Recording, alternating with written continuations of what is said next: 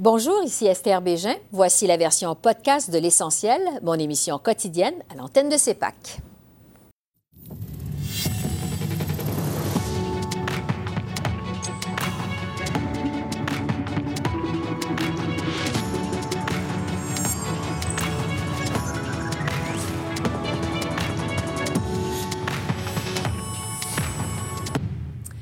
Bonsoir, Mesdames, Messieurs. Nous sommes maintenant à mi-chemin de la campagne électorale au pays. Alors voici le bilan de ce jour 20.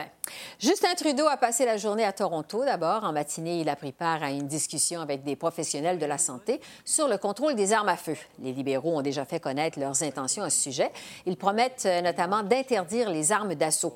Le chef libéral a été questionné sur sa plateforme qui a été officiellement déposée hier, mais aussi sur une promesse euh, relative aux géants du Web. M. Trudeau a promis d'imposer une taxe de 3% sur tous les profits générés par ces entreprises, comme la vente de publicité en ligne. Je vous rappelle que le chef libéral s'était farouchement opposé plus tôt cette année à imposer Netflix, décision sur laquelle il compte donc revenir s'il est reporté au pouvoir. On écoute Justin Trudeau. Nous reconnaissons euh, l'urgence d'agir dans cette situation. C'est pour ça que nous avons pris des mesures concrètes au cours des quatre dernières années euh, pour euh, resserrer le contrôle des armes à feu, mais nous reconnaissons aussi qu'il y a plus d'actions à prendre et c'est exactement ce qu'on est en train de faire avec une proposition d'interdire les armes militaires, les armes de style militaire d'assaut. et de donner la capacité à nos municipalités de bannir carrément les armes de poing. Euh, nous allons continuer d'agir et, encore une fois, le choix est simple entre des conservateurs qui veulent euh, affaiblir les contrôles des armes à feu et les libéraux qui vont resserrer le contrôle des armes à feu. On avait fait une promesse en 2015 de ne pas le faire et on ne l'a pas fait. Mais au cours des dernières années, on est en train de parler avec euh, nos partenaires euh, à l'international qui font face euh, aux mêmes défis que nous. Et on est en train de travailler de façon coordonnée avec eux pour s'assurer euh, que euh, tout le monde paye sa juste part. Euh, c'est quelque chose auquel les Canadiens s'attendent. On voit les géants comme Disney et Amazon arriver sur le marché canadien et on a besoin de s'assurer que les compagnies canadiennes ne sont pas désavantagées face à ces initiatives globales. Nous nous alignons avec euh, la France et le Royaume-Uni et d'autres pays qui vont s'assurer que euh, les géants du Web qui font euh, des profits et, créent des revenus ici au Canada payent leur juste part d'impôts sur ces revenus. On voit malheureusement que ces grandes compagnies souvent ont la capacité de ne pas payer leurs impôts et nous allons nous assurer euh, qui vont faire leur part parce que c'est important dans un, dans un monde qui est de plus en plus euh, numérique et, euh, mondialisé que, que les règles s'appliquent à tout le monde.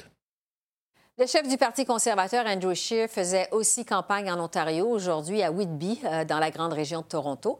Le Parti conservateur, qui est officiellement devenu la première formation politique hier à présenter des candidats dans les 338 circonscriptions du pays. M. Scheer a promis d'élargir les critères d'admissibilité au crédit d'impôt pour les personnes handicapées. Il a dû expliquer si ces mesures visaient à le dissocier de son homologue provincial Doug Ford, dont la popularité est à son plus bas en Ontario. M. Ford, qui, on se rappelle, a fait des coupes en santé, notamment dans les services aux enfants autistes. Toujours sur le thème de la santé, les journalistes ont aussi demandé à Andrew Scheer si, comme Justin Trudeau, il comptait abolir les restrictions envers les donneurs de sang homosexuels s'il est porté au pouvoir. Et finalement, M. Scheer s'est également dit d'accord à ce que les géants du Web paient leur juste part d'impôts. On écoute le chef conservateur. Nous avons déjà annoncé des mesures pour protéger notre, notre système de santé. Euh, j'ai euh, fait, j'ai fait un engagement clair qu'on va augmenter les investissements pour le système de santé. Euh, aujourd'hui, c'est, c'est une politique très compassionnante et on va avoir des autres choses pour annoncer dans notre plateforme. Alors, je, je, je, suis convaincu que les, les électeurs savent qu'avec les, les grands déficits et les hausses d'impôts d'un gouvernement libéral, ça c'est ça, menace les systèmes de la santé et des choses comme ça. Il n'y a aucune chose compétition quand le gouvernement libéral coupe les services à cause de leur grand déficit et de l'intérêt sur la dette. Oh, je suis en faveur de traiter les, euh, euh, homosexuels de la même euh, façon les, les, personnes hétérosexuelles. Je suis pour l'égalité, pour l'égalité basée sur les mêmes critères, oui Alors, c'est essentiel quand on écoute les, les experts médicaux et, euh, si ça c'est une recommandation, euh, ça euh, c'est important pour le gouvernement de le suivre. J'ai reconnu le fait qu'il y a des compagnies étrangères avec des profits massifs qui ramassent les, les millions et millions de dollars de l'économie canadienne, mais ne pas payer leur part. Alors, on va assurer qu'ils paient leur part juste comme les de la même façon que toutes les compagnies canadiennes. Du côté du NPD, Jack Meeting fait toujours campagne en Colombie-Britannique. Il était à Vancouver aujourd'hui où il a fait une annonce en matière de garderie. M. Singh promet un système de garderie universel d'ici 2030 s'il est porté au pouvoir. Il promet également 500 000 nouvelles places en garderie dans les prochaines années. Le chef néo-démocrate a précisé que les services de garde dans les régions éloignées allaient également en bénéficier. Parmi les autres sujets, euh, Jock Meeting s'est fait questionner sur le rapport de la commission Vient qui a été déposé aujourd'hui et qui conclut que les Autochtones du Québec sont victimes de discrimination systémique. On lui a aussi demandé pourquoi il passait autant de temps à faire campagne en Colombie-Britannique. Alors voici ses réponses. En particulier, on a des, on a des endroits où il n'y a aucune euh, aucun système de garderie pour les familles ou les, enfants, aucun espace pour avoir euh, ce système. Donc, euh, avec notre engagement de 10 milliards de dollars et notre engagement de mettre une loi pour protéger les droits d'avoir accès au système de garderie, ça va aider en particulier les endroits où on n'a pas aucun service parce qu'on sait qu'il faut avoir ces services comme ça. Ça va vraiment changer la vie. J'ai rencontré un papa aujourd'hui euh, euh, qui a dit qu'avec le système de garderie, ça a beaucoup changé sa vie, ça a changé la, vie de la famille et on veut la faire pour, plusieurs personnes. Le rapport a soulevé ce qu'on a déjà su, le fait qu'il y a la discrimination systémique, mais en particulier, on, a une, discrimination qui existe dans le système public aussi, dans les services publics. Donc, euh, ce n'est pas quelque chose qui est seulement au Québec, c'est quelque chose qui touche la communauté autochtone à travers le pays. C'est une injustice, c'est une, injustice qui continue et il faut faire face à cette injustice. Donc pour nous, la réconciliation, c'est tellement important parce que ce n'est pas une injustice, seulement historique, c'est quelque chose, quelque chose qui continue. Donc, euh, c'est fini le temps pour les belles paroles. On a besoin des actions concrètes. Il faut s'assurer qu'il n'y a aucun élément de euh, discrimination euh, systémique pour personne, mais en particulier pour la communauté autochtone. Oui, oui. On a beaucoup de temps qui reste. On va avoir euh, une campagne qui touche euh, tout le, pays.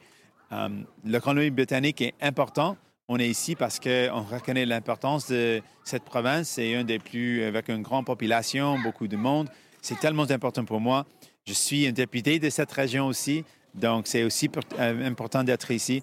Mais on va continuer d'avoir une campagne qui parle avec les gens à travers le pays, qui reconnaît leurs expériences et comment on peut faire face aux grands enjeux, enjeux qui touchent les gens. Yves-François Blanchette visitait la Côte-Nord, lui, aujourd'hui. Il était accompagné de sa candidate et députée sortante de Manicouagan, Marlène Gill. Le chef bloquiste a débuté la journée à Sept-Îles, où il a fait une annonce relativement aux aînés. En fait, la même qu'il a fait hier, alors qu'il était cette fois de passage à Rimouski. M. Blanchette promet qu'il va déposer aux communes un projet de loi pour augmenter les pensions de vieillesse, en plus d'un éventail de mesures financières pour venir en aide aux aînés. Yves-François Blanchette a dû expliquer si ses promesses étaient inspirées du programme du NPD. Alors le voici. Il est très clair que des formations politiques dont le financement vient en grande partie des lobbies vont pas avoir la colonne vertébrale d'affronter les lobbies. Mais ce n'est pas le cas au Bloc. Notre financement vient du vrai monde, d'une part. D'autre part, j'ai lu dans un texte que ce que j'avais annoncé hier était inspiré du NPD. La gorgée de café a failli ressortir. Le projet de loi qu'on va déposer va être la version mise à jour d'un projet de loi que nous avons déposé concernant la protection et la reconnaissance comme créanciers privilégiés des fonds de pension. On était les premiers à les déposer. C'est notre affaire, c'est notre idée, on va continuer à aller de l'avant. Alors ça, c'est un élément parmi d'autres où les partis viennent piger. On est rendu, écoute, euh, les géants du Web, euh, les, intérêts du Québec, la déclaration d'impôt unique, les autres partis viennent piger à deux mains dans le programme du Bloc. Je vais le prendre comme un compliment, mais il aurait dû avoir un erratum là-dessus. C'est de notre propre loi que nous allons nous inspirer pour déposer une autre loi. Et Dieu du ciel que ça vient donc pas du NPD. Et du côté du Parti populaire du Canada, maintenant, euh, Maxime Bernier faisait campagne dans la circonscription de Windsor-Essex en Ontario aujourd'hui. Hier, à Hamilton, il a participé à un événement qui a tourné au vinaigre. Le chef du Parti populaire prenait part à une discussion sur la liberté d'expression quand une centaine de manifestants se sont pointés au collège Mohawk, là où se trouvait M. Bernier. Quatre d'entre eux ont été arrêtés à la suite de bagarres, selon le journal local. Malgré tout, l'événement n'a pas été annulé.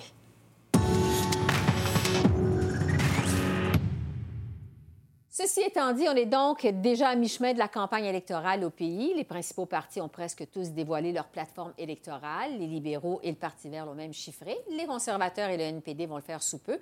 Alors, pour faire le bilan de mi-campagne, je reçois Geneviève Tellier, qui est politologue à l'Université d'Ottawa. Bonsoir, Geneviève. Bonsoir, donc, déjà la moitié de la campagne qui est derrière nous. Est-ce que vous diriez qu'il y a eu des surprises dans cette campagne-là ou si, somme toute, ça a été plutôt prévisible? Plutôt prévisible. Mm-hmm. On avait aussi dit qu'il y aurait probablement une campagne dure, euh, qu'on essaierait vraiment d'attaquer l'adversaire de façon d'être le plus efficace possible.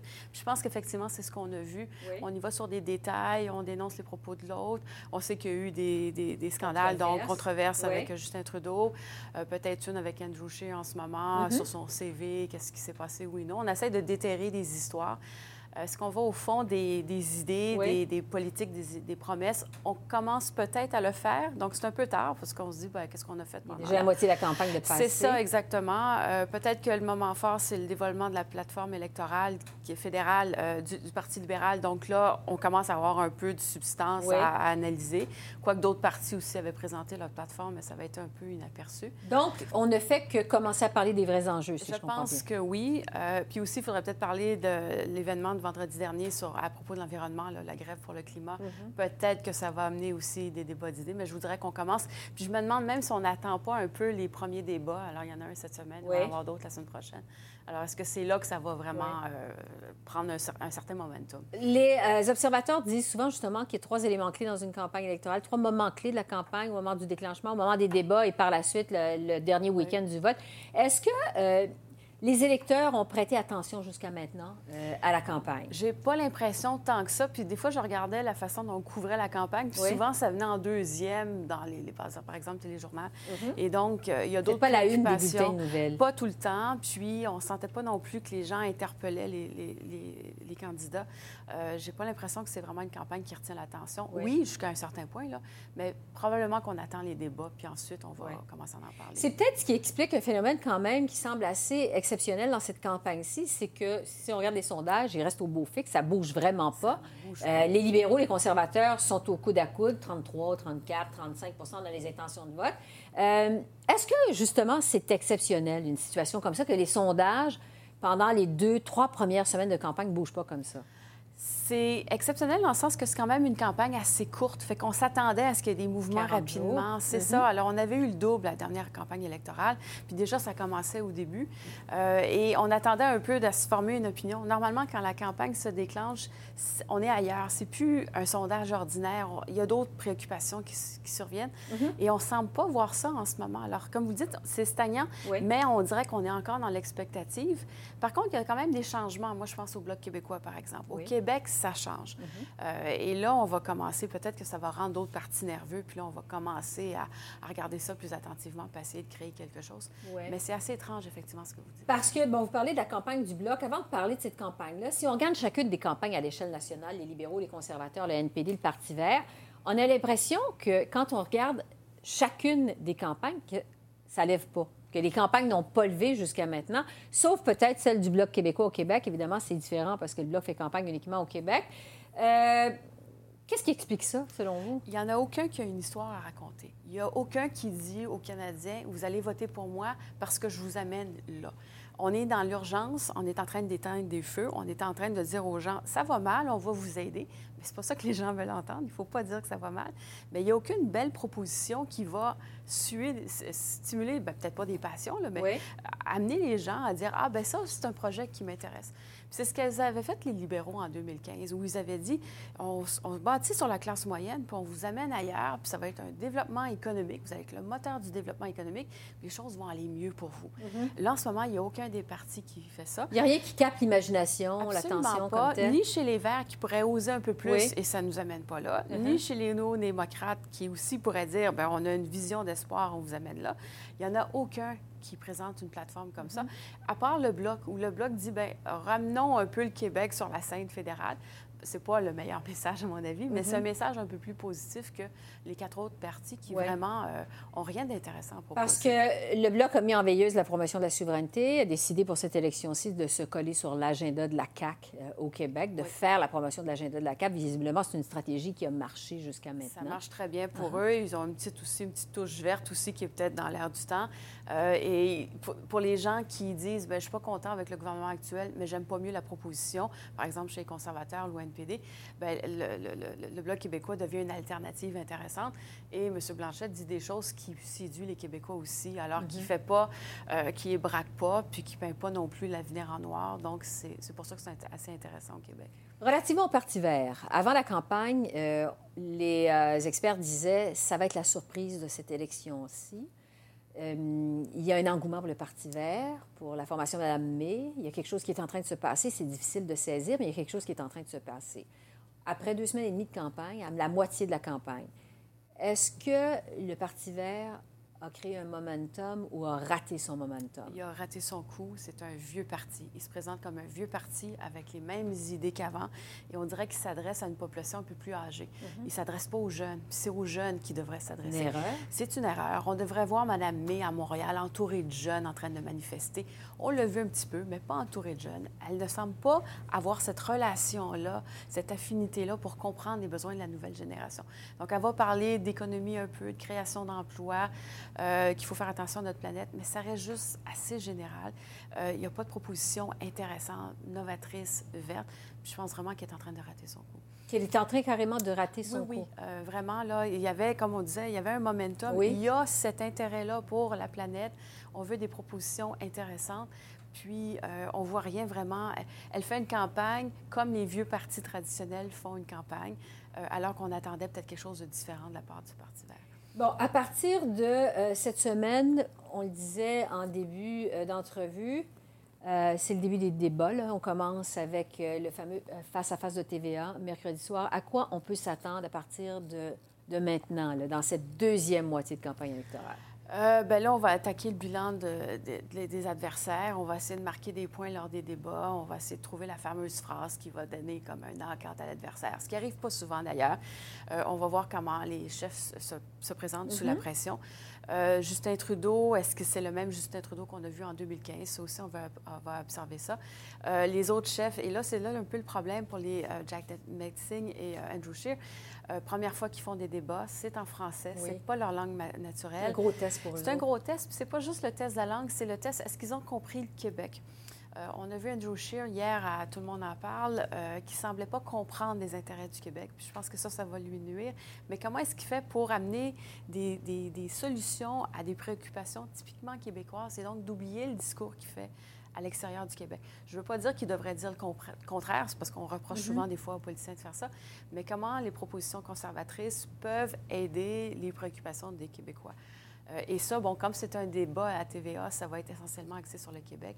Puis les gens vont écouter attentivement ce qui se passe. Donc, ils ont beaucoup à perdre, ces deux chefs-là, Edget Mexing et Andrew Scheer, pour aller chercher les Québécois. Oui, ils devront montrer donc qu'ils comprennent la dynamique et l'intérêt euh, des, euh, des Québécois. Est-ce qu'on peut s'attendre à ce qu'à partir de maintenant, on se tire encore plus debout, que les attaques soient encore plus fortes? Euh, oui, puis je vais vous donner, moi, ce qui m'a frappé. On Oui. a vu le développement de la campagne de la, de la plateforme libérale hier. Et dans la plateforme même, on attaque les conservateurs, ce qui est comme du jamais vu. Puis On n'attaque pas les autres partis, d'ailleurs. Mais normalement, notre plateforme, probablement, on ne sait pas trop ce que les autres ont en, en- en- en main, ce qu'ils vont présenter. Là, on le savait déjà. Donc, c'est comme dire la plateforme a été faite jusqu'aux dernières petites heures du matin là, pour présenter. Et vraiment, on dit, vous avez le choix entre nous ou les conservateurs. Puis on les attaque déjà dans la plateforme. Alors, ça me donne à penser que ça va continuer jusqu'à l'élection, où on va vraiment attaquer le plan conservateur en disant que c'est pas un bon plan. Donc, le ton pourrait monter au cours des prochains jours, des prochaines Il est déjà quand même assez Oui. haut. Hein? Alors, on se Mhm. demande s'il y a encore de la marge de manœuvre. Oui. Et oui, je m'attends encore à ce qu'il monte euh, pour vraiment attaquer la crédibilité de l'adversaire. Pensez-vous euh, que ça va avoir un impact sur l'électeur? Parce qu'on dit souvent que quand le ton euh, est, euh, vicieux, que ça décourage les électeurs des fois à aller voter. Est-ce que, bon, on dit que depuis le début de la campagne, les électeurs n'ont pas trop prêté attention. Est-ce que ça va contribuer à leur faire en sorte qu'ils vont prêter attention ou plutôt euh, qu'ils vont Oui, bien, s'intéresser encore moins Ça rejoint ce que je disais tantôt, où on n'a pas vraiment une motivation pour aller voter. On n'a pas un beau projet qui est présenté par un ou plusieurs partis. Puis si en plus on se met à faire des attaques sur les autres, bien, ça donne en- encore moins le goût d'aller voter. C'est pas positif. Et effectivement, quand c'est négatif, les gens vont dire bien, que je vote pour un ou pour l'autre, ça changera peut-être pas rien. Je- ou aucun mérite mon vote, alors je vais aller, euh, j'irai pas voter. Ce qui aide un peu le Bloc québécois. Ce qu'on- on revient à ce qu'on disait tantôt. Oui. Il y a le Bloc québécois qui a un ton un peu plus positif, qui, lui, pourrait aller récupérer une partie des votes. Mais ailleurs, au Canada, il n'y a pas cette alternative-là. Et donc, euh, les gens vont dire, ben finalement, ça ne changera pas grand-chose. Mais je préfère pas voter que, que de voter pour un parti que- qui me plaît à moitié seulement. Trouvez-vous qu'on est loin de la campagne de 2015 où Justin Trudeau avait non seulement euh, causé la surprise, mais aussi euh, inspiré? On est très loin. Puis ce qui m'étonne, c'est que les libéraux n'ont pas continué dans cette voie-là. Alors, eux, ils connaissent la recette, ils l'ont utilisée en 2015, puis ça a fonctionné. Pourquoi est-ce qu'ils ne l'utilisent pas? Euh, J'ai l'impression que tous les partis sont craintifs, c'est qu'il y a beaucoup de risques. Ils ne savent pas ce qui se passe. À mon avis, l'électorat canadien est difficile à lire en ce moment. C'est pour ça que ce qu'on lit, euh, à peu près tous les partis vont au même endroit, proposent à peu près les mêmes Ouais. choses sur les mêmes thèmes, puis on ne sait pas trop jusqu'où on peut aller. Alors, on teste des choses, mais Ouais. c'est pas clair euh, comme vision, qu'est-ce qu'on peut. Et donc, on est très prudent, on n'ose pas prendre des risques. Oui, vous dites que tous les partis vont à peu près au même endroit. C'est clair où sont les champs de bataille, on le sait depuis le début. Il y a des tendances quand même, quand on regarde euh, les sondages, on dit que ça bouge pas, mais quand même, il y a des tendances qui se dessinent. Au Québec, les libéraux mènent encore, mais sont en descente. Euh, en Ontario, les libéraux, les libéraux montent et en Colombie-Britannique également. Donc, c'est là que ça va se jouer, évidemment. Ces trois provinces-là, C'est ça. Euh, surtout l'Ontario. Oui. Euh, il les libéraux ont besoin de l'Ontario pour gagner. Ils passent beaucoup de temps actuellement. Oui, et ils vont continuer. Et euh, c'est pas pour rien qu'ils rappellent le squelette, le fantôme de Doug Ford. Ça fonctionne. Mm-hmm. D'ailleurs, ce qui est étonnant dans la plateforme libérale dévoilée en fin de semaine, c'est comment elle est tellement similaire à la plateforme des libéraux provinciales de Kathleen Wynne. Il y a les mêmes propositions qui sont faites, la même vision. On se colle un peu à gauche, on dépense beaucoup, on fait déficit, on ne sait pas quand revient l'équilibre Pour vraiment se démarquer de Doug Ford. de Doug Ford, mais en même temps aller chercher les idées de gauche parce que Mhm. oui, beaucoup de gens euh, ont de la difficulté. L'idée du salaire minimum à 15 on le ramène, c'est dans la plateforme libérale. Mhm. Euh, les gens trouvent que le coût de la vie, surtout en Ontario, si on le compare aux autres provinces, est plus élevé. Et donc, comment est-ce qu'un parti peut leur rendre la vie plus facile? Et on va piger. on- le Parti libéral de Mme Wynne puis le Parti libéral de Justin Trudeau lisent les mêmes choses en Ontario. Le problème pour les libéraux, c'est que ça n'a pas fonctionné en 2018 sur la scène provinciale. Ouais. Euh, Est-ce que c'est l'élément, le facteur Doug Ford, qui n'est pas présent euh, chez les conservateurs fédéraux, ou est-ce qu'il y a autre chose? Il y a quand même un risque qui est pris, euh, mais ça, ça traduit un peu ce que je disais, leur, leur difficulté à lire quelque chose de clair Ouais. chez les électeurs. c'est intéressant quand même de voir qu'on n'est pas en, cap- pas en mesure de déceler Non. ce qui se passe. Toujours en terrain minoritaire, ou un scénario minoritaire. euh, Ben, pour l'instant, oui, les sondages disent que ça va être minoritaire. Puis ça, faut pas. les- les- la majorité des électeurs ne le savent pas encore, mais si on s'en va en minoritaire, c'est les libéraux qui gagnent. Parce que dans le système actuel, un gouvernement minoritaire, c'est le parti au pouvoir en ce moment qui doit essayer de former un nouvel, nouveau gouvernement. Alors, le gouverneur général n'ira pas voir Mme, M. Scheer, va aller voir M. Trudeau pour dire êtes-vous capable de vous entendre avec d'autres partis? Et ça, même si M. Scheer a plus de sièges que M. Trudeau, si on est dans le- le- le gouvernement minoritaire. Autre chose, j'ai l'impression que si les électeurs ne veulent pas de gouvernement minoritaire, ça va jouer aussi pour les libéraux. C'est-à-dire que les gens vont dire Je voulais voter pour Parti vert, Parti néo-démocrate, mais je ne veux pas un gouvernement minoritaire. Vote stratégique. Donc, vote stratégique. Mon deuxième choix, c'est les libéraux. Je vais voter pour eux. Geneviève Tellier, merci beaucoup pour ce bilan de mi-campagne. Au plaisir de vous recevoir euh, au cours des prochains jours, des prochaines semaines. Ça fait merci. plaisir. Au Merci. revoir.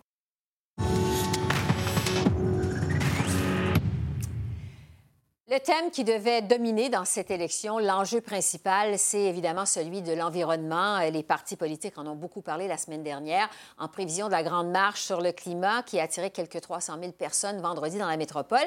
Mais est-ce que vraiment l'environnement fut la priorité de cette première moitié de campagne électorale? Est-ce qu'on a senti que c'était une priorité pour les partis politiques, pour les électeurs également? Alors, pour en discuter, je retrouve David Hurtel, qui est ancien ministre de l'Environnement au Québec. Bonsoir, David. Bonjour, Esther.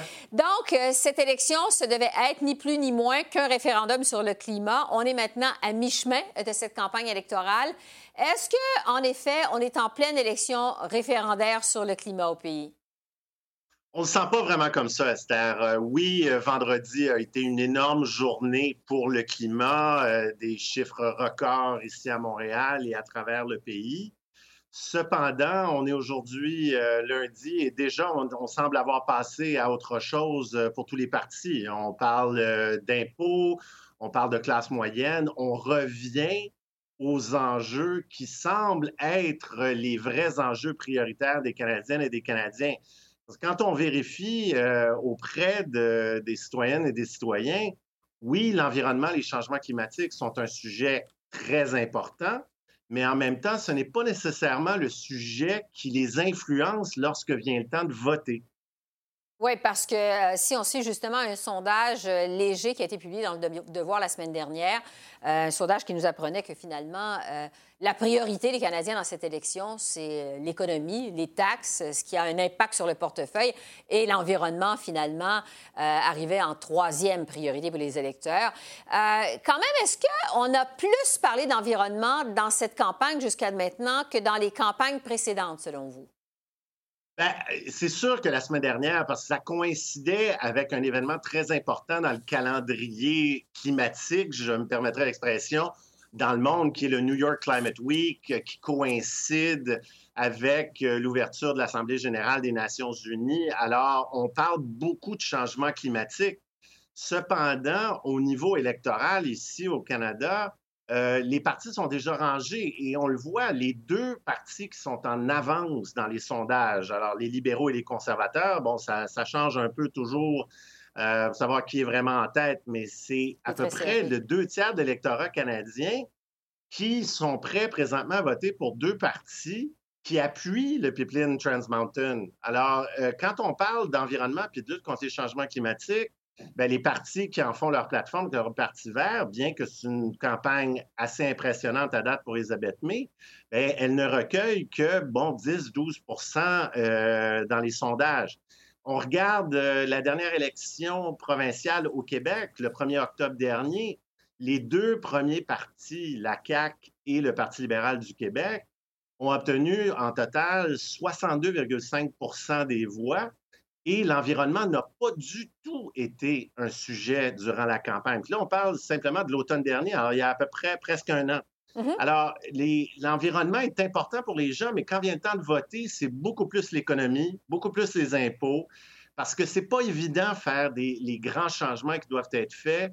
Et les gens pensent d'abord avant tout à leur emploi, leurs inquiétudes financières et quel parti répond le plus à ces enjeux-là. Évidemment, il y a les enjeux sociaux comme la santé et l'éducation qui dominent toujours. Comme disent euh, en fait les Américains, it's the economy stupid. Donc, finalement, c'est euh, l'économie euh, qui prime d'élection en élection, ce qui fait, comme on le disait il y a un instant, la différence dans le portefeuille des électeurs. Reste que quand même, tous les partis politiques ont présenté jusqu'à maintenant des mesures environnementales dans cette élection.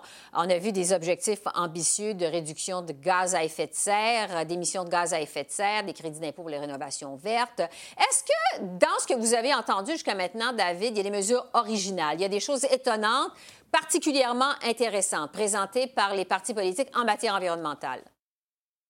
Je dirais pas vraiment, Esther, parce que, bon, quand on se donne des cibles ambitieuses, ben bon, on parle de, pour les libéraux d'être carboneutre pour 2050.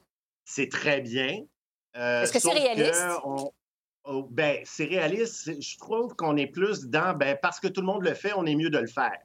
Euh, c'est une cible que beaucoup de pays se donnent. Euh, oui, il faut se donner des objectifs, il faut qu'ils soient ambitieux, mais on ne sait pas trop comment on va s'y rendre. Et euh, le, comment, c'est ça qui est difficile. Vous voyez, le, gouvernement Trudeau a mis en place une taxe carbone, Sauf que la taxe carbone, la grande majorité, voire la quasi-totalité des revenus de la taxe carbone est redistribuée aux Canadiennes et aux Canadiens. Donc, ce qui arrive avec ça, c'est que cet argent-là, normalement, devrait être investi massivement dans des technologies pour réduire les émissions. On a vu l'enjeu se, produire en Colombie-Britannique où il y avait une taxe carbone, mais la taxe carbone qui, elle aussi, était redistribuée aux euh, citoyennes et citoyens de Colombie-Britannique n'a finalement pas eu d'impact sur les émissions totales en Colombie-Britannique qui ont augmenté. Alors, si on veut mettre en place des moyens sérieux, concrets, bien, il faut investir davantage dans des technologies propres. Il faut regarder dans les secteurs précis, les transports notamment, les, secteurs comme l'agriculture, voir comment concrètement on peut trouver des moyens innovants. Et ça, c'est investir dans la recherche, investir dans les entreprises de technologies propres, créer des partenariats. Ça, c'est un peu vague encore. Du côté des conservateurs, ben, c'est le fameux corridor d'énergie. Mm-hmm. Euh, mais à part, après avoir dit ça, ben, le corridor, on ne sait pas trop comment il va être bâti, comment il va être, de quoi il va être peuplé. Mais c'est clair que euh, Andrew Scheer, pour lui, ce n'est pas une priorité. Vous, vous rappellerez que vendredi, Esther, il était le seul chef qui n'a pas marché. Euh, et également, lui, il parlait d'autres enjeux pour sa base, pour la base du Parti conservateur du Canada, les changements climatiques, oui, sont, sont un enjeu, mais ce n'est pas l'enjeu pressant pour sa base qu'il a besoin de faire sortir, particulièrement au Québec, en Ontario et en Colombie-Britannique s'il veut euh, former le prochain gouvernement. Oui, c'est le pari qu'il fait, lui, finalement, euh, de ne pas prioriser euh, l'environnement dans cette campagne. Mais sa priorité, c'est véritablement de s'assurer que le vote conservateur, qui se situe autour de 34, 35, 36% à travers le pays, sorte le 21 octobre. Et il doit dépendre également du fait qu'à gauche ou du côté progressiste, bien, la stratégie de Justin Trudeau, qui lui essaie de rallier les forces environnementales autour du Parti libéral du Canada, comme il a réussi à le faire lors de l'élection de 2015, se reproduisent à nouveau. Et là, il a plus de difficultés, Justin Trudeau. On voit, il a un candidat vedette au Québec, euh, Stephen Guilbeault, qui était opposé, mais outrageusement opposé au projet Énergie-S lorsqu'il était directeur général d'Équiterre, un groupe environnemental très important ici au Québec, et qui maintenant est un candidat vedette du Parti libéral et qui, bon, évidemment, comme on le sait, le Parti libéral appuie le projet Trans Mountain. Alors, il y a un peu de critique là-dessus. Le Parti vert est quand même en momentum après un début de campagne un peu difficile, un peu hésitant là, euh, d'Elisabeth May. Ouais. Euh, il y a quand même un momentum, on le sent au Québec. Elle a très bien fait, à tout le monde en parle euh, hier. Mm-hmm. Euh, tout comme Andrew Scheer, d'ailleurs, qui a quand même bien fait les attentes de base. Mais David, justement, sur le Parti vert, on s'attendait, les observateurs disaient en prévision de la campagne électorale que le Parti vert allait causer la surprise dans cette élection-là. Madame May, quand même, bon, bien fait, tout le monde en parle hier et tout, mais quand même, quand on regarde les sondages, euh, L'aiguille n'a pas beaucoup bougé pour le, Parti vert. On peut se demander, est-ce que le Parti vert a manqué son momentum de début de campagne électorale? Ça, ça, ça, a bien l'air de ça, Esther, parce qu'on se souvient, euh, bon, toute la situation avec euh, le député Nantel ici au Québec, le cafouillage au Nouveau-Brunswick avec des transfuges du mm-hmm. Nouveau Parti démocratique. bien, il y, a, eu, il y, a, eu, énormément de, de difficultés qui a affecté la crédibilité de Mme May et du Parti vert d'être une alternative crédible. Ce qu'on voit, c'est qu'elle maintient les votes qu'elle semble avoir pris au, NPD, mais euh, ça ne permet pas nécessairement euh, à Mme May, euh, à cause de la distribution des votes à travers les 338 sièges en jeu pour l'élection, de, de faire nécessairement des gains au Québec, ce qui pourrait aider les libéraux véritablement, même s'ils ne réussissent pas à rallier le vote changement climatique là, qui semble se disputer entre les Verts et peut-être un peu moins le NPD, ben, c'est le Bloc québécois. Euh, le Bloc québécois pourrait euh, enlever des votes parce que la campagne de François Blanchette est très bonne. Quand on voit où était le Bloc il y a deux ans ou il y a même un an, Euh, il, semble y avoir un certain momentum, on le voit dans les sondages. Et il parle d'environnement. Il pourrait y avoir des voix, il pourrait y avoir des voix qui iraient aux conservateurs normalement, qui iront au bloc, et ça pourrait permettre à des candidats et candidates libérales de se faufiler. Oui. Euh, Yves-François Blanchette, qui depuis le début de la campagne a quand même beaucoup, lui, parlé dès le départ euh, d'environnement. En terminant, euh, David, est-ce que vous pensez que c'était utopique au départ de penser que cette élection-ci serait un référendum sur le climat? Oui, c'était oui, c'était utopique parce qu'on l'a vu, on avait des signes avant-coureurs de, de, cette question-là. Parce que vous vous souviendrez, cet été, à l'origine, euh, Justin Trudeau avait placé la fameuse question de l'urne, la ballot question, comme étant la question sur le climat. Et ça ne collait tout simplement pas. Et il a, peu de semaines plus tard, pivoté vers des attaques contre Doug Ford, vers la famille, vers la classe moyenne. Et c'est depuis ce temps-là qu'il euh, gagne des points, parce qu'on savait que depuis l'affaire SNC-Lavalin, il avait euh, du retard par mmh rapport aux conservateurs. Il n'a pas su renverser la vapeur en parlant de climat, mais il a su renverser la vapeur à partir du moment où il a lié Andrew Scheer à Doug Ford en Ontario, où il a commencé de parler d'enjeux sociaux, euh, d'attaquer Andrew Scheer, notamment euh, sur le mariage gay, sur l'avortement, sur des enjeux sociaux comme ça, parler de la classe moyenne. C'est là qu'il a commencé à reprendre du poids de la bête. Et c'est sur ces enjeux-là, d'ailleurs, qu'il parle maintenant, aujourd'hui, à peine trois jours après cette grande marche sur le climat. Donc, euh, à la lumière de ce que vous nous dites, ce serait étonnant de voir les principales formations politiques parler d'environnement dans les trois dernières semaines de campagne électorale qui, qui restent. Reste les débats. C'est sûr que les débats vont être importants, mais euh, il va y avoir une section sur le climat. Mais j'ai l'impression que l'électorat a pris sa décision euh, quant au climat, sur quel parti ils vont appuyer. Et comme on le sait, ce n'est pas le principal enjeu pour une grande partie de l'électorat, tant au Québec euh, que dans le reste du Canada. David Hurtel, merci beaucoup pour vos lumières. Très apprécié. Ça me fait plaisir, Esther. Merci, merci à vous. bye-bye.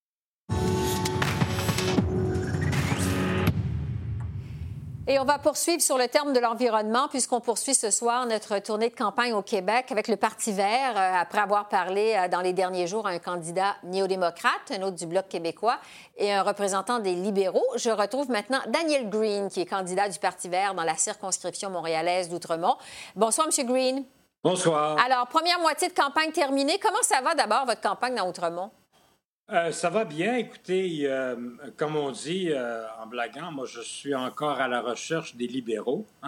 Je cogne aux portes et je vois très, très peu de libéraux qui, qui, me répondent. Alors, donc, beaucoup d'indécis, beaucoup de verts qui, verts forts, un peu d'NPD, très peu de blocs. Alors, donc, je suis à la recherche des libéraux et pourtant, c'est un comté très libéral, Outremont. Ouais. Alors, le défi est grand mais j'ai une très bonne approche au porte-à-porte. Les gens savent qu'on est en crise climatique et les gens sont prêts à voter pour le Parti vert. Est-ce qu'on vous parle d'environnement dans votre porte-à-porte quand vous allez à la rencontre des électeurs? Oui, on me parle d'environnement, euh, mais on me parle aussi euh, d'autres choses. On, euh, les jeunes sont très soucieux au niveau des frais de scolarité. Les personnes, évidemment, euh, plus âgées euh, parlent des fois de, leur pension. Euh, l'économie en général est moins importante, mais encore une fois, beaucoup de parents et de grands-parents nous parlent de, de, la crise climatique et de l'inquiétude qu'ils ont pour leurs enfants et leurs petits-enfants par rapport à la crise climatique. Mais quand même, M. Green, euh, on revient toujours sur ce sondage euh, qui nous apprenait la semaine dernière que la priorité dans cette élection, c'est l'économie. Ça vient euh, avant l'environnement, ce qui touche donc le portefeuille des gens. Jusqu'à quel point c'est un obstacle dans votre campagne électorale sur le terrain? Mais moi, je ne le vois pas. Je pense que les gens sont aussi conscients que la crise climatique et la catastrophe climatique appréhendée va aussi coûter très cher. Il ne faut pas oublier qu'ici au Québec, si l'élection avait lieu au mois de mai, il y aurait des électeurs qui auraient voté les pieds dans l'eau. Alors, on voit le coût euh, de la crise climatique et je pense que les électeurs québécois sont sensibles à ce que ça va nous coûter à notre économie si on ne fait rien pour régler la crise climatique. Oui, vous parlez des inondations qui, euh, touchent plutôt bon an, euh, les Québécois, le Québec. Euh, à l'échelle nationale, maintenant, Monsieur Green, en prévision de la campagne électorale, les observateurs s'attendaient à ce que le Parti vert cause la surprise dans cette élection. Pourtant, quand on regarde les sondages jusqu'à maintenant, Green n'ont pas beaucoup bougé pour le Parti vert. pourquoi pensez-vous qu'après la première moitié euh, de cette campagne électorale, que cette première moitié de campagne électorale n'a pas plus profité au vert jusqu'à maintenant?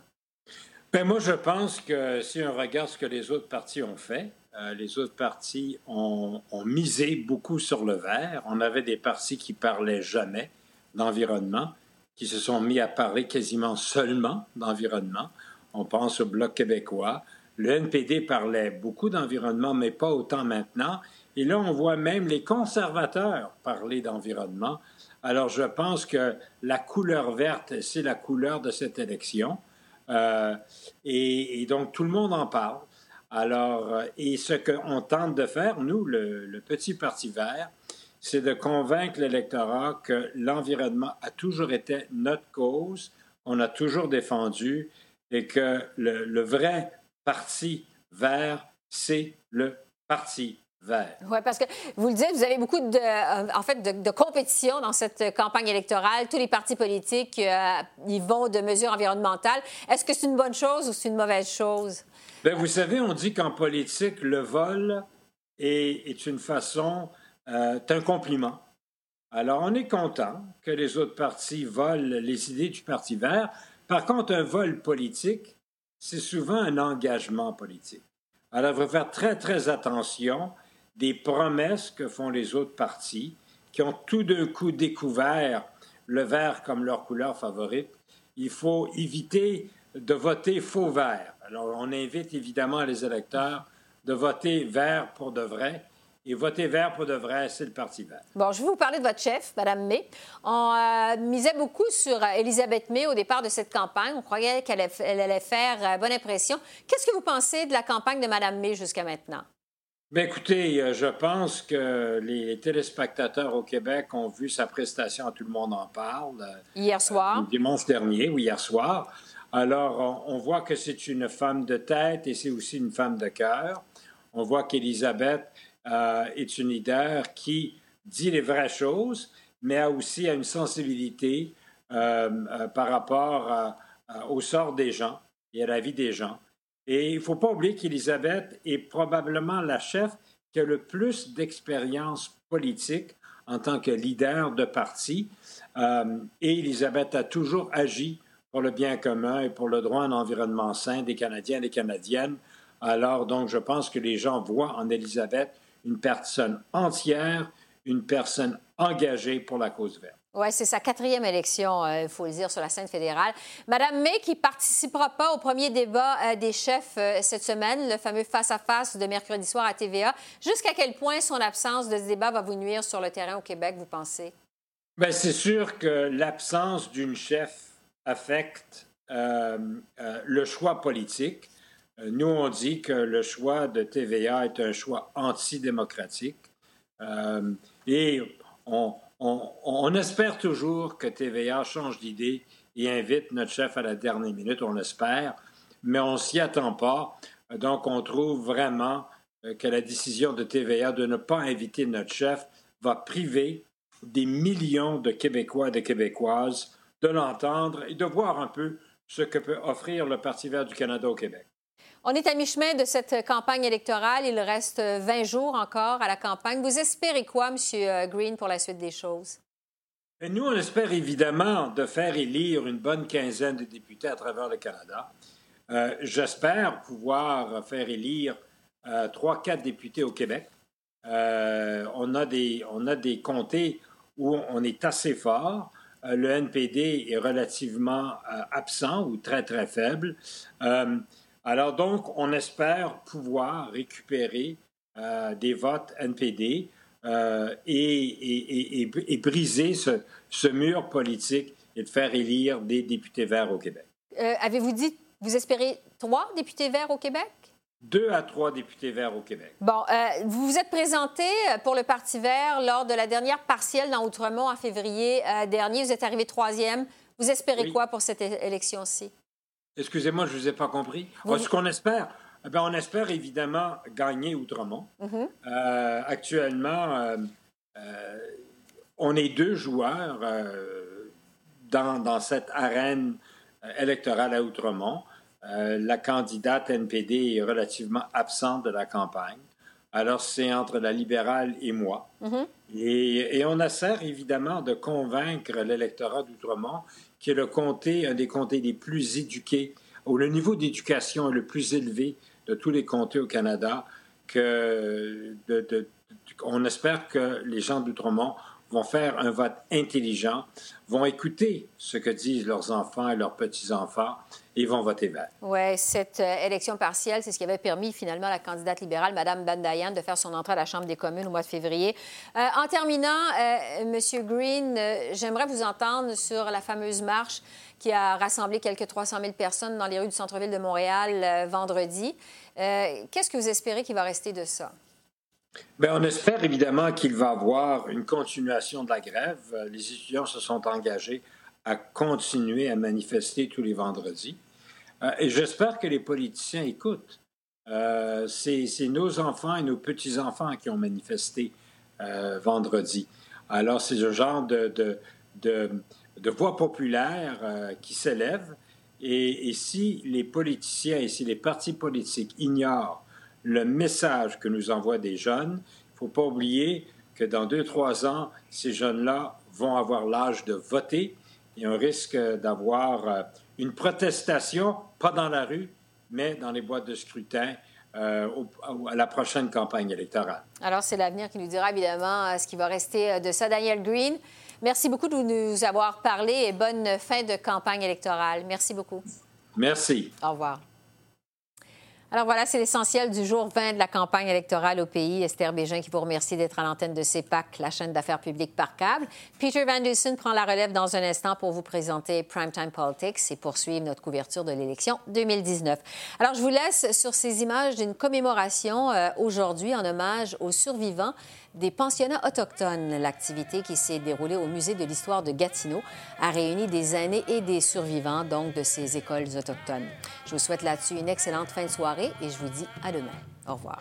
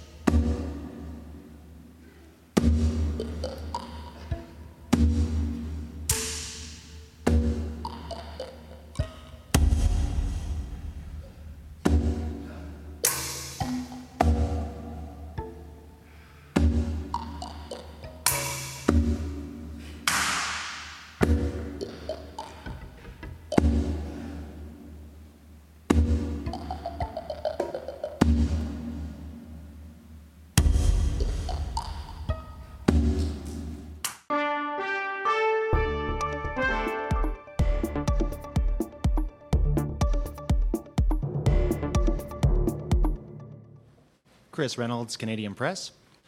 Uh, the Premier of Ontario, where Toronto has seen this stark rise in fatal gun violence, has said he's not interested in a ban on handgun sales. He opposes it. Have you spoken with Doug Ford at all since the writ dropped? I think this is uh, something that we've been uh, unfortunately seeing right across the country. The conservative politicians, want to weaken gun control, uh, where we want to strengthen gun control. And that is at the heart of the choice the Canadians are facing in this upcoming election. Do we strengthen gun control in a way that will keep cities, communities, and Canadians safer? Or do we weaken gun control? Uh, we have committed to move forward to give uh, cities the tools, municipalities that want it, uh, the tools to restrict or ban handguns. Uh, we will uh, work with the provinces wherever possible, and I certainly hope uh, that provinces will listen to the voices of experts and the voices of uh, municipal leaders who are demanding more tools to fight the gun violence they're facing. Um, but we will ensure uh, that cities have the tools uh, to ban or restrict handguns as they wish. Okay. Nous reconnaissons qu'il y a des politiciens conservateurs qui veulent euh, affaiblir le contrôle des armes à feu. Euh, que ce soit Doug Ford ou Andrew Scheer ou d'autres, euh, nous savons que c'est le choix auquel les Canadiens font face. Est-ce qu'on va resserrer le contrôle des armes à feu avec un gouvernement libéral ou est-ce qu'on va affaiblir le contrôle de- des armes à feu? Avec un gouvernement conservateur? Nous avons mis de l'avant des mesures extrêmement fortes pour contrôler les armes à feu, y compris de donner plus d'outils aux villes pour euh, restreindre ou même bannir euh, les armes de poing. So, have you spoken with Ford since the writ dropped? I have not. And very lastly, a lot of the advocates here today, or professionals here today, as well as anti-gun con- or gun control advocates, say that this really isn't enough. Uh, that assault gun bans don't go far enough. A handgun ban is needed. How do you answer them? Why, why not just go a little further? We are putting forward the strongest measures around gun control uh, that Canada has seen in many, many years. Uh, because we know uh, that stronger gun control is something that our communities need, something Canadians need, uh, something Canadians expect uh, to keep themselves and their families safe. We've heard heartbreaking stories from medical professionals, professionals who are on the front lines uh, and who are dealing every day with the impact on families. And that's why we are moving forward with significant gun control measures that will uh, ban military style assault weapons that have been uh, used in mass shootings uh, uh, increasingly in the United States, but also in Canada. Uh, and we've also moving forward to give municipalities the power to restrict or ban handguns. Uh, these are measures that the Conservatives have announced not only will they not do, but they will reverse the gun control measures we brought in, like tougher background checks and verification of permits before you actually buy a gun. The choice for Canadians is crystal clear. Liberals will strengthen gun control, conservatives will weaken gun control.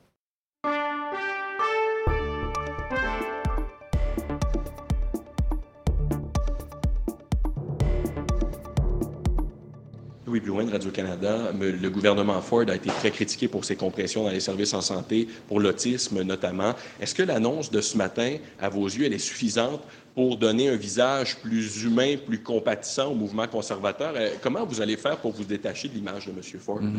Euh, nous avons déjà annoncé des mesures pour protéger notre, no- no- notre système de santé. Euh, j'ai fait, fait un engagement clair qu'on va augmenter les investissements pour le système de santé. Aujourd'hui, c'est une politique très compassionnante et on va avoir des autres choses pour annoncer dans notre plateforme. Alors, je- je- suis convaincu que les, électeurs savent qu'avec les, les grands déficits et les hausses d'impôts d'un gouvernement libéral, ça, ça, ça, menace les systèmes de la santé et des choses comme ça. Il n'y a aucune chose compétition quand le gouvernement libéral coupe les services à cause de leur grand déficit et de l'intérêt sur la dette. M. Trudeau a ramené à trois mois l'interdiction des dons de sang pour les membres de la communauté homosexuelle euh, avec la condition d'abstinence. Seriez-vous en faveur de lever cette interdiction complètement? Euh, sinon, vous vous positionnez où sur cet enjeu-là? Euh, Je suis en faveur de traiter les, euh, les, les, les homosexuels de la même euh, façon de les, personnes hétérosexuelles. Je suis pour l'égalité, pour l'égalité basée sur le- les mêmes critères, oui. Je- Alors, c'est- essentiel quand on écoute les, les experts mé- médicaux et, et, euh, et si si ça c'est une recommandation, euh, de- ça c'est euh, important pour le gouvernement de le suivre. Uh, so I, I am in favor of treating uh, homosexual blood donors on the same level as heterosexual uh, blood donors, and would of course listen to uh, uh, the advice from medical experts on on this very issue. Hi there, Mr. Shear Slamish of GCBC News. Uh, you started off the top talking about Justin Trudeau's platform. I'd like to know when you will be releasing your fully costed platform and if it will be before the debate this week or any of the debates. Mm-hmm. And also, will you be explicit in your platform about what you will cut in terms of um, paying for these credits that you were announcing, or will it be sort of a wait and see Doug Ford approach? Mm-hmm. Well, first of all, uh, on the uh, on the Trudeau platform announcement yesterday. Canadians saw yesterday exactly how life will get more expensive under a Justin Trudeau government. Higher taxes, endless deficits, bigger bills, less money in your pockets. That is the exact same platform as Kathleen Wynne, but with canoes.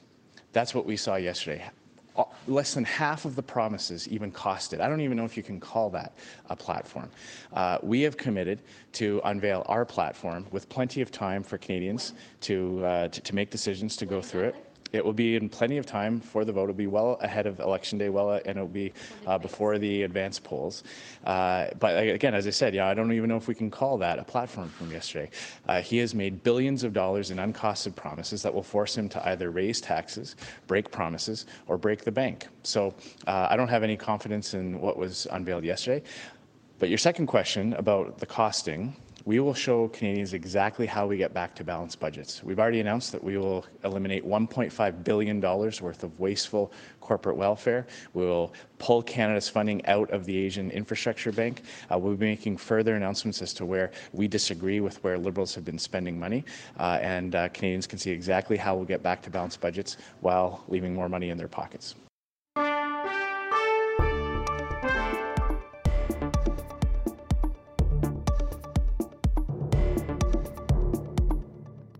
Hi, it's Annie with CTV. Sorry, I'm down here.